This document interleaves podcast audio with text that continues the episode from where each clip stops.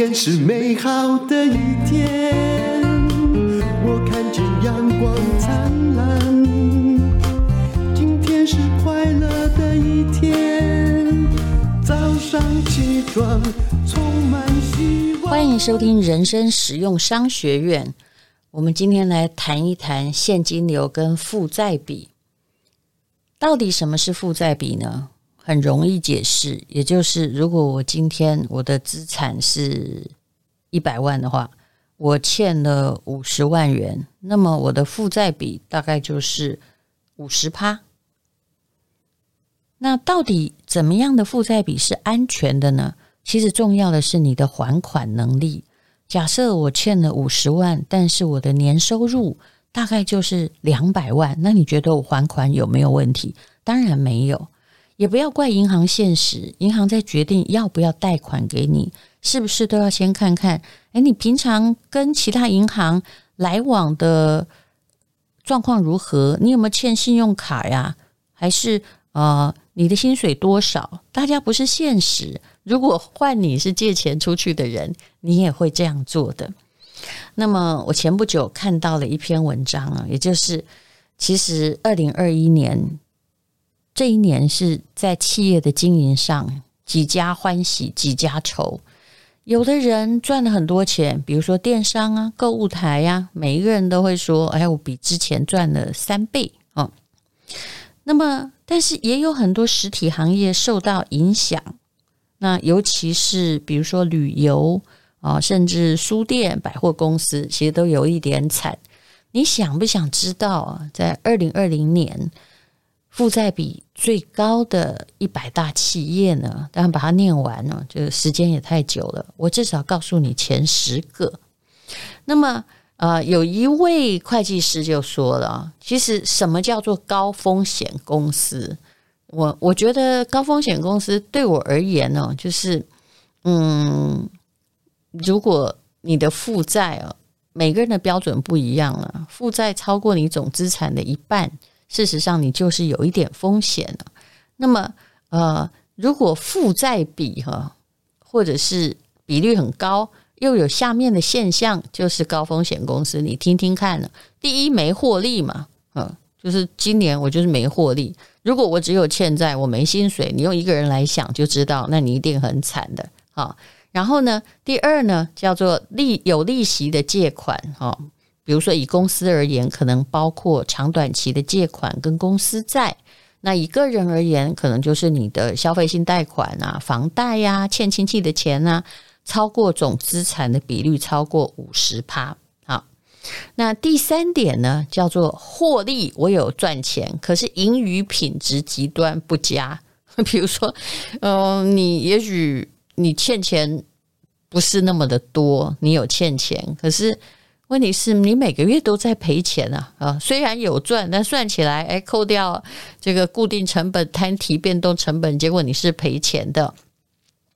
尤其呢，又以第三项对企业经营的影响最大，就是你有获利，但是呃，获利是不够付，就你还在亏损中哦。所以投资人呢，千万。不要这个看到企业获利就以为公司营运稳健，因为你很可能看到的是毛利，你还没有算真正的成本。好，二零二零年台湾上市柜的公司负债比高达，刚刚说五十趴已经危险了，高达九十趴的有十一家，哎，哎呦天哪！当然我们的上市柜公司蛮多的啦。超过八十趴的有四十六家，哎，前一百大都是七十趴以上。其实我一直觉得负债比前超过七十趴是真的多了。我刚刚五十趴，我觉得有一点严苛哦，因为有的公司的确是他因为要投资未来嘛，所以负债高，但是他的获利很好，嗯，获利的品质挺好的。那么按照会计师的这个。看法来说，只要你这前一百大超过七十趴以上的负债啊，你不要记得一百大哦，我是说负债超过七十趴的一百大，这绝对不是什么太好的形容词啊。那你公司的经营者，你要想办法怎么样呢？就降低负债比率。听起来很文言，对不对？没有，就是你要还钱，要改善你的体质啊，就不要再乱投了。我看很多的过去的企业家，他们可能当时也不流行念商学院。比如说，我有个朋友是二代，他爸爸就是本业还赚钱呢，本业可能是钢铁吧，他还赚钱哦。但是他投了九十九家公司都不赚钱，而且他以前借钱很容易。那钱就这样烧光了，还拖垮到本业，常常是这样的。那到底是由哪一些啊？这个负债比在二零二零年太高，而今年二零二一有没有改善的可能呢？其实我一直觉得蛮难的，因为疫情大概就是从二零二零年啊，嗯，年年底的时候一直。不是年底哦，是年初的时候一直笼罩到现在。好，你来看一下，用负债比来看，负债比例最高的前一百家公司的，呃，我念前二十家好了，里面有很多熟悉的企业啊。那我用的这个资料呢，是一个会计师的资料啊，张明辉先生的资料。好，来看一下吧，二零二零年。负债比最高前二十名，第一家呢叫做华上啊，上面的上，它负债比九十八点五，哎，九十八点五八。再来这家你应该听过，叫三商，负债比九十六点五七。好了，小数点以后我就不要念。好，第三家呢元隆，第四家科丰，第五家新世纪，第六家中贸。第七家叫新八八，这都超过九十哦。第八家永利联合，好，前面你可能跟民生你平常接触的比较没有太大关系。那第九家你一定认识，叫成品生活，负债比高达九十二排。嗯，好，它当然有在盈利了，但是盈利的品质如何呢？我们可能。要看一下这个资产负债表、损益平衡表。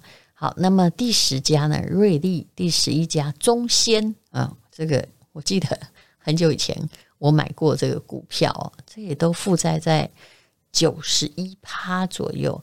好，第十二家寒舍，嗯，我想寒舍应该就是那家寒舍。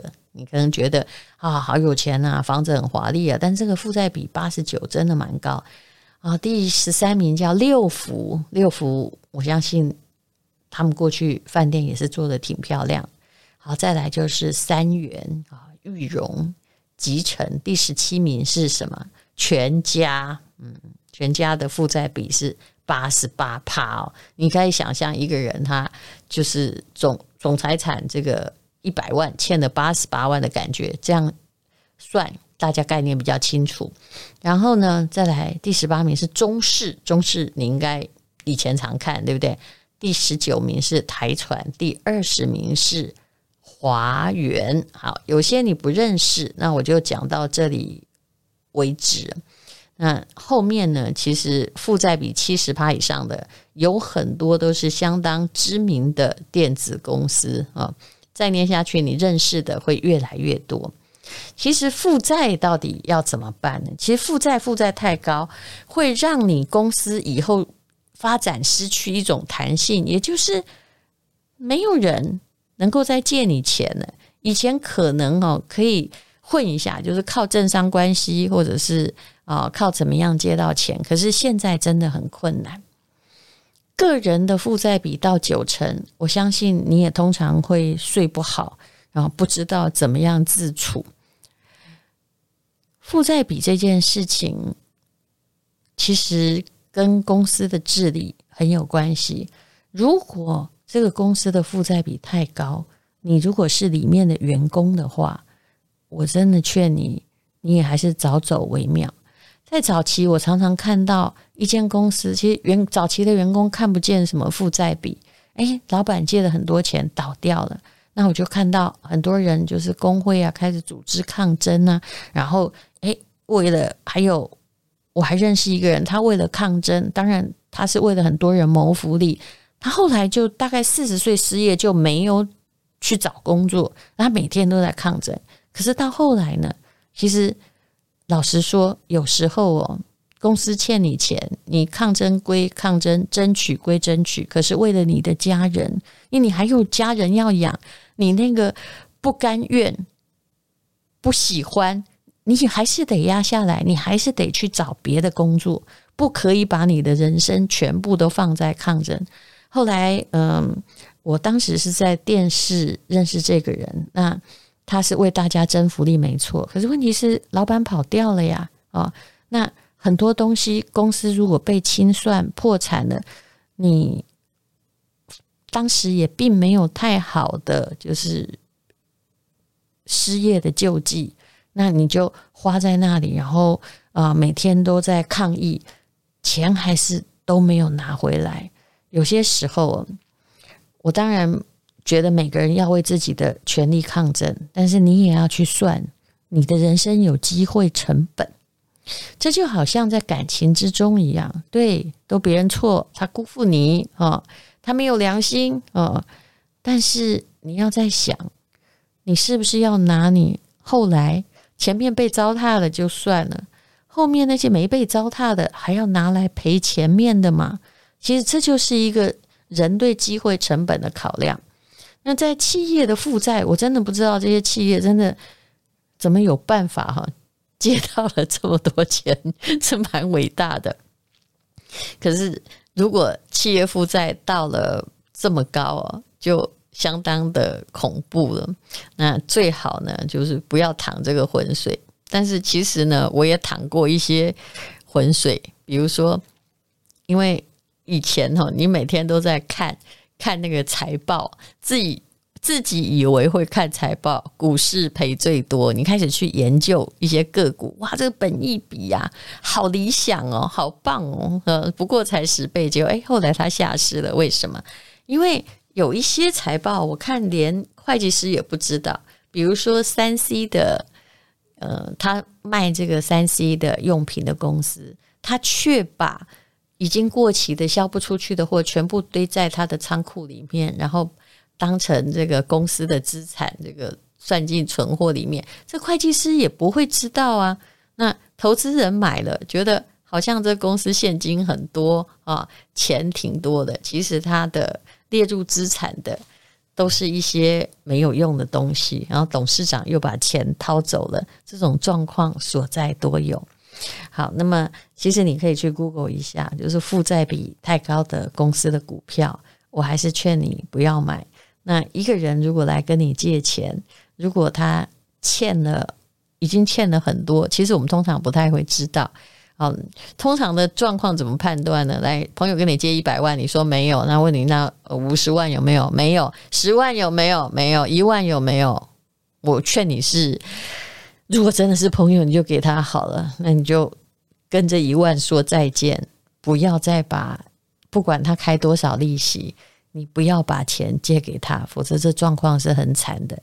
我相信这些负债比已经都到了九十趴的企业银行，就是除非你真的，我又不能说政商关系太好，或者是因为你这状况是连抵押品都没有什么价值的嘛，那。我还是觉得要小心为妙。刚刚我看的这些数据里面，不乏是大企业，那也很希望他们能够借得到钱，渡过难关。但是负债比太高的问题就是，它不容易渡过难关。啊，大家一样遭受到疫情的袭击。可是，哎，你如果负债比只有二十趴，那我多借点钱应急，可能大家愿意借你。但是到九十趴了，怎么办呢？但是也有一种东西叫做“债多不愁”，比如说了，我常常说到美国就是一个“债多不愁”的。我无意于攻击美国人，但是我说的都是数据，他们的债务已经超过了 GDP 的多少呢？之前我已经讲过了，嗯、官方数字哦，大概是超过了一百一十左右，但也有人统计是一百四，还不算是地方政府的负债。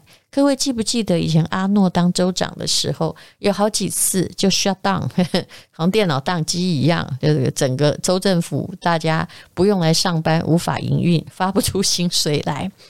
所以，呃，这种状况就是负债比很高的表现。那以后呢，我很怕美国会发生一件状况。就是啊，他自己印钞票来还他的欠的债，那这个世界的通膨就不知道会变成什么样的结果。其实，在通膨的时代，用个人来说，然后我不需要替美国担心的，他自己的经济学家非常非常的多，也非常非常的厉害。美国人总是可以用另外一个问题来解决现在这个问题。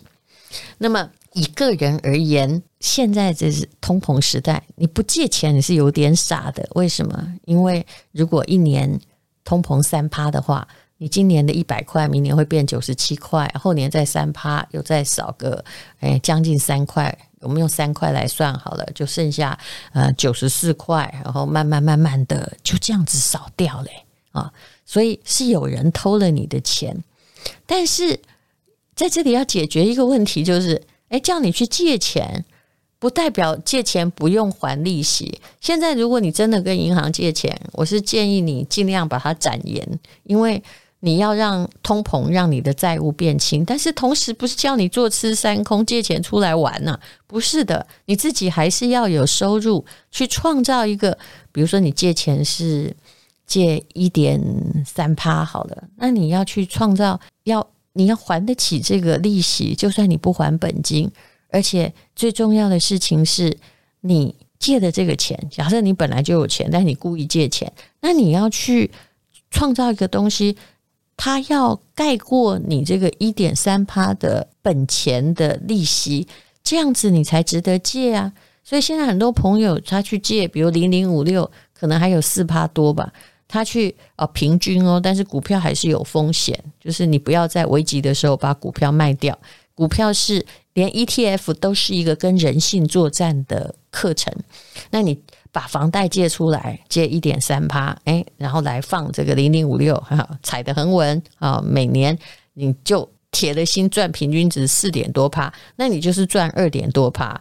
但是真的不是叫你哈借出来，然后把它挥霍掉，那那那个借款呢就会变成你的负债比，你就会非常非常的可怕。到最后呢，呃，你无力偿还的话，恐怕信用破产，后来连工作都找不到，那就变成了雪上加霜。那还有，当你欠钱欠太多的时候，自己一定要警觉。那我在这里不好意思讲到我们影剧圈的前辈，我后来发现借钱的人呢，如果你有一种心态，那你这辈子是还不了的。什么样的心态呢？就是你渴望有一个救世主出现来帮你还，来帮你解决问题。一个人哦，我看到他如果能够有出出息的话，他对于自己的负债比是。愿意扛债的，就是说，哦，我其实常看到很多人呢，哎，就我们节目也访问过很多，离婚也欠债了，明明是老公花掉了，他也扛了，哎，可是他后来有出息了，因为他面对这个问题，他不想再留子孙，他扛债。但是如果一个人的心态是，我借的钱啊，反正我有朋友，我借的钱，我的父母可以还啊，我借的钱，我创业失败是时机不好，然后。我希望哎，有人来帮我还债啊，然后我重新做人。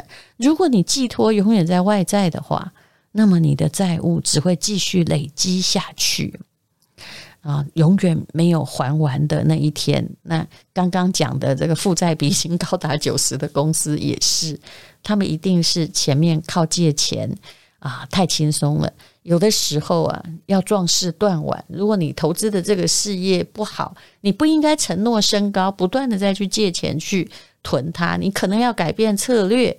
那可是很多企业就是不断的在举债的过程之中要撑下去。我有时候不是很赞成别人在，嗯、我们想妇人之人都会说，现在时机很危急。这个公司虽然已经负债累累，可是为了员工的生计，然后老板扛下去，继续努力的借钱，为了养员工。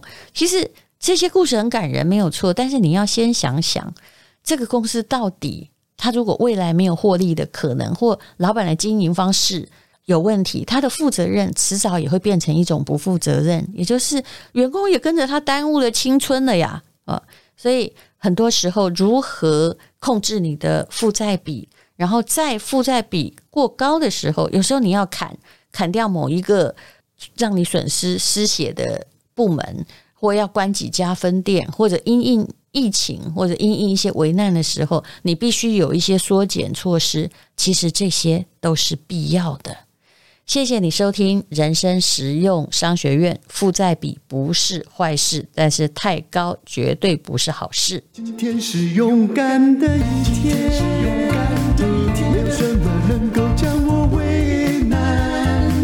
今天是轻松的一天，因为今天又可以，今天又可以好好吃个饭。